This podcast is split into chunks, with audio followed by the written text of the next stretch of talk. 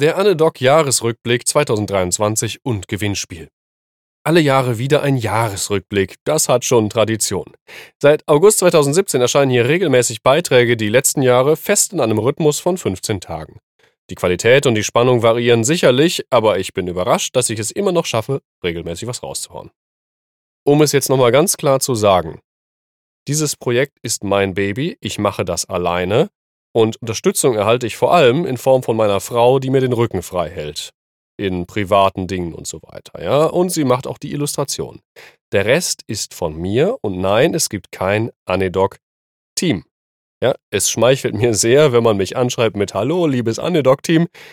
Es ist aber an der Realität vorbei, ja. Mir macht das Spaß, es ist mein Baby und ich freue mich, wenn ich auf einer Fortbildung auf dem Herren-WC angesprochen werde, dass man meine Stimme erkannt habe bei der Vorstellungsrunde, nicht wahr? Und ich freue mich natürlich auch über jeden Kommentar und die kleinen Fachsimpeleien, die hier und dort entstehen. Finanzielle Interessen gibt es hier nicht, jenseits davon, dass ich die Seite selbst tragen muss. Und das tut sie mit geringem Überschuss. Über Affiliate-Links bei den Buchrezensionen, die App und die Prüfungsvorbereitungspodcasts.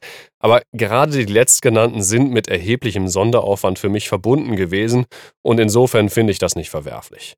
Man bedenke, dass das alles neben einem Vollzeitjob und Familie und diversen Privataktivitäten auch noch stattfindet. Das Projekt Anedoc ist auch ein liebes Hobby von mir.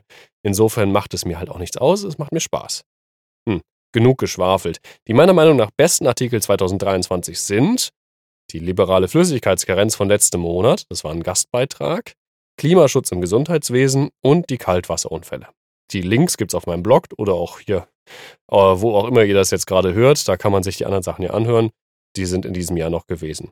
Letztes Jahr mit Ketamin war auch ein toller Artikel übrigens, aber der war nicht mehr dieses Jahr. Insbesondere der erstgenannte Artikel, ja, der Gastbeitrag ist nämlich besonders. Das war nämlich überhaupt der erste Gastbeitrag auf diesem Blog.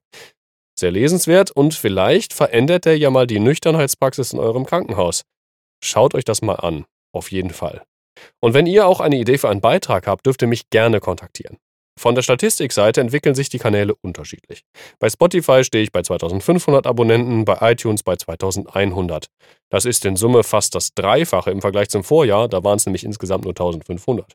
Wow, der Podcast läuft gut.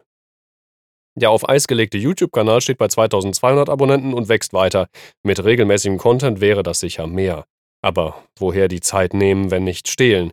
Die Aufrufe des Blogs pendeln sich bei etwa 8200 pro Monat ein, was auf das Jahr gesehen wieder etwa 100.000 ausmacht, wie im Vorjahr. Mehr Wachstum wäre natürlich schön gewesen, aber vielleicht gelange ich einfach langsam an eine Sättigungsgrenze für mein Format, wer weiß.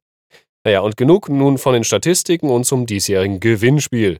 Wie jedes Jahr benötige ich Input in Bezug auf neue Themen für Beiträge. Schreibt mir etwas dazu in die Kommentare hier oder über das Kontaktformular oder wie auch immer, ihr erreicht mich.